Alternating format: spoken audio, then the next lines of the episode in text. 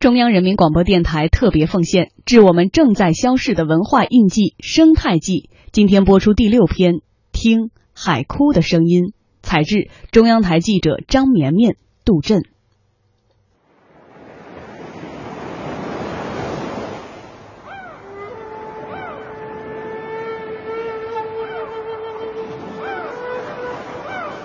东临碣石，以观沧海。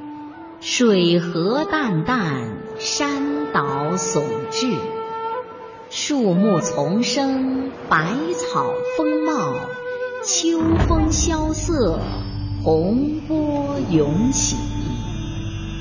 日月之行，若出其中；星汉灿烂，若出其里。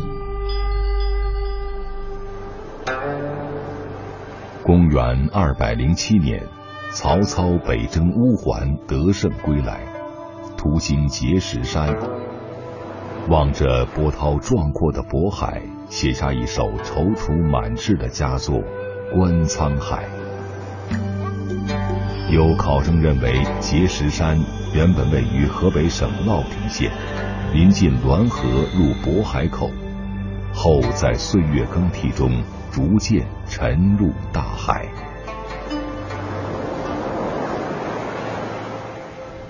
六十三岁的安金龙，祖祖辈辈都住在乐亭县马头营镇捞鱼间村。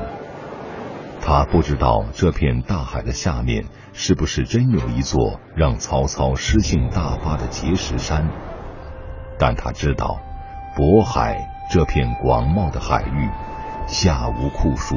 东吴严寒，千百年来哺育着海岸线上每一个以海为生的人家。过去咱们在吃船的时候，最好的时候，这一网下去能有多少鱼啊？喂呀，那可了不得了！那一网整个那个烟大烟鱼，那把鱼整好几千条，好几千条啊！一条都我叫四五斤了。一条四五斤是吧？那不？哎呦，那什么时候啊？那在八几年的时候。安金龙黑黄黑黄的脸上，尽是海风刻下的一道道皱纹。他十八岁开始下海使船，与风浪相伴了四十多年，当过号子手、架手，也当过船长。哦，嘿嘿，拉网的时候是吧？嗯，那拉网呢？哎呀，好了，这能打吗？如今 GPS 代替了罗盘指南针，机帆船代替了木质渔船。手机上的日历时间准的让人再也不用担心会忘记出海走了多少天。号子一喊，浪靠边的船工号子也让位给了柴油机的轰鸣。但穿着黑色外套、白色雨靴的老安站在码头上，望着远处海天一线间的各种渔船，一脸茫然。这没这个绝种的。绝种嗯，没有了，根本就没有了。这个鲅鱼都哪儿整个？都山东的，这黄海，咱们这都没有了，基本上。你看，我跟你说这这这个。渤海没有了。哎，塔子、呃，卤子、葱螺、这黄瓜、对虾、螃蟹都没了，基本上不说绝种，这一年不长几个，一个船都没有了。秦皇岛渔政监察大队负责人魏学军说：“这几年随着渔业资源的衰减。”渔民为了获得比较好的收益，竟然用上了一些极端的捕捞工具，扫过之处留下片片死海。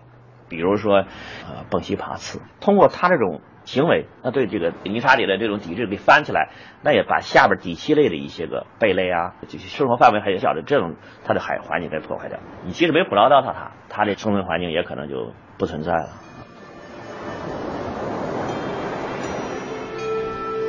唐代骆宾王曾有诗云：“渤海三千里，泥沙几万重。”被山东半岛和辽东半岛环抱的渤海，水体循环能力在我国近海中是最弱的。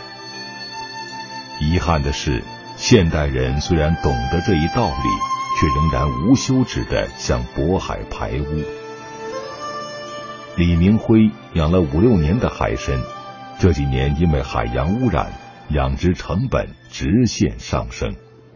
我们采用沙粒罐过滤啊，或者是二百目的网袋过滤，只能过滤水中的杂质，不能过滤水中的毒素，只能是靠药物来解除它其中的毒素。所以说，无形当中加大了生产成本。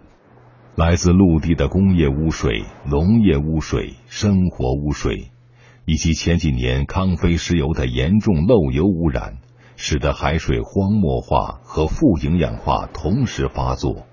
渤海日渐憔悴，赤潮频发。海水尤其晚上，你看有亮光，它是一种荧光灶；白天的时候，你看海水是发红的。原来呢，就是即便是有赤潮，海水好的时候，也几十年不遇。现在呢，基本上一年爆发个三次两次，很正常。所以说，你大量外海的贝类啊，几乎没什么。海浪涌上岸边的滩涂，又徐徐退去。仿佛大海母亲的抚摸，这里的确也是渤海各种鱼类产卵的温床。但中科院海洋研究所所长孙松却说，如今本应物产丰富的滩涂已经变得一塌糊涂。包括我们下的大量的填海，那么填海呢，就很大的程度上破坏了海洋的原来的海岸线，大量的湿地消失了。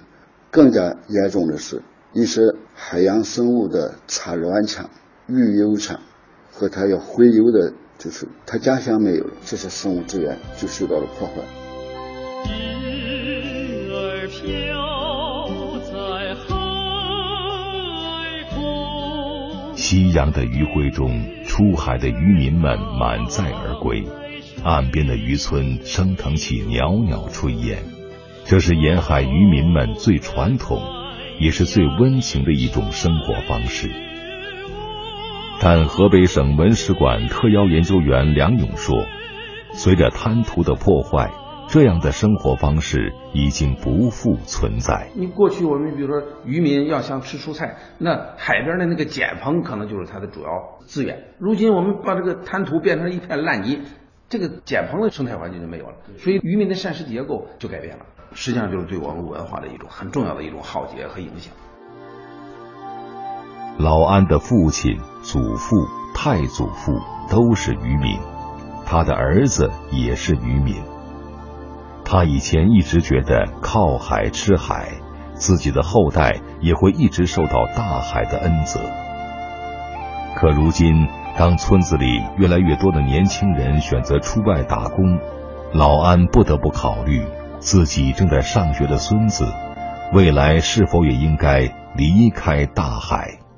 那不会自种好大香啊！嗯，养鱼不中了，海产不中了，想有啥用啊？想也没用啊！只可以供着孩子好好上学，出让他出息了呗。就是让孩子好好上学，好好上学，出息了呗，出息找个别的工作呗。捞鱼仙村对面是著名的菩提岛，岛上有座保佑渔民的朝音寺。这座曾经香火旺盛的寺庙，如今已是人迹罕至。海风吹过，挂着风铃的经幡随风摇曳，仿佛在召唤人们听海哭的声音。